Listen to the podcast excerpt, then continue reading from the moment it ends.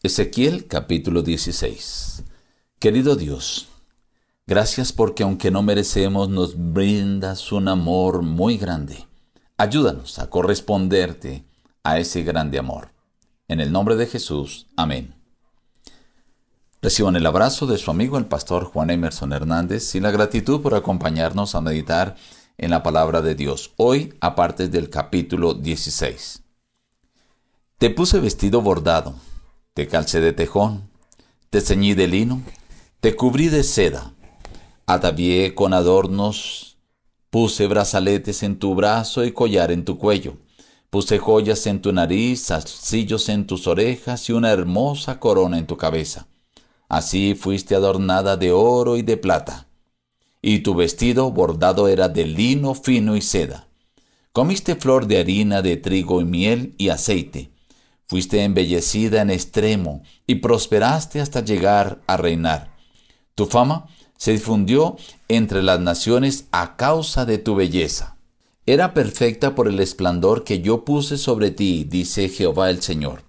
Pero confiaste en tu belleza, te prostituiste y derramaste tu lujuria sobre cuantos pasaban. Suya fuiste. En diversos lugares altos fornicaste sobre ellos te hiciste imágenes de hombre y fornicaste con ellas. Era poca cosa tus fornicaciones que degollaste también a mis hijos y los ofreciste a aquellas imágenes como ofrenda que el fuego consumía?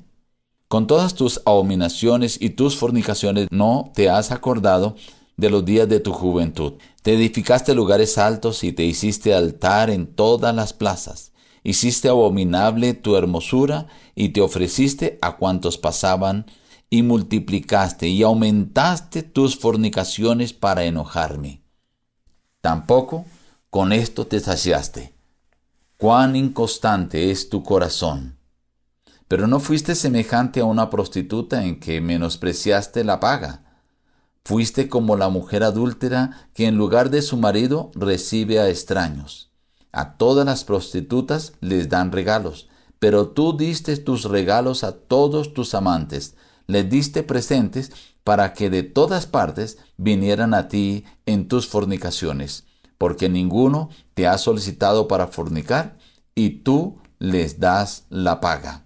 Sufre tú el castigo de tu lujuria y de tu abominación, dice Jehová.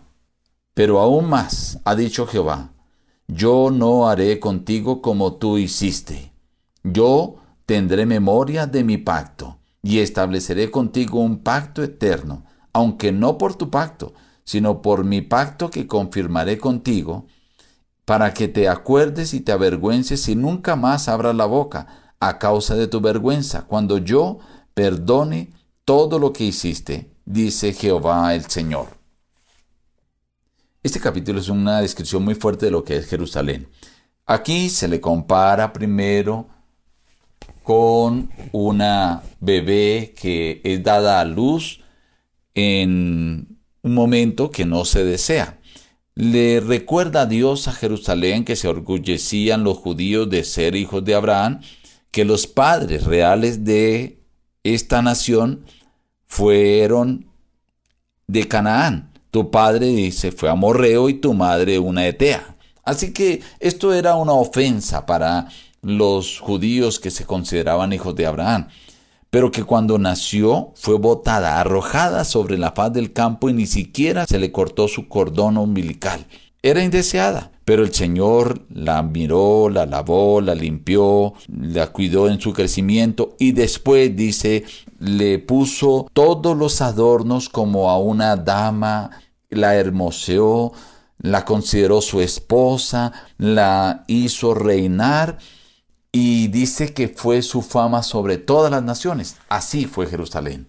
Sin embargo, después de que Dios hizo todo esto por Jerusalén, por Israel, dice, te prostituiste. No contenta con la prostitución, dice que hizo imágenes y se volvió idólatra. Menciona que aún tomó los hijos y los sacrificó a estas imágenes. Y tampoco con esto te saciaste, dice el Señor. Peor aún que una prostituta. Dice, a la prostituta le pagaban para que prestara sus servicios. Pero Israel hizo alianza con las naciones, les dio dinero, les dio presentes, joyas, oro, para que se aliaran con Israel. O sea, le pagaba a los amantes para prostituirse con ellos. Dios dice que le castigaría con esas mismas naciones con las cuales Israel se había aliado. Y el Señor le dice finalmente que sufrirá el castigo. Sin embargo, una promesa maravillosa. El Señor dice, no actuaré como tú. Tú fuiste infiel, yo no seré infiel.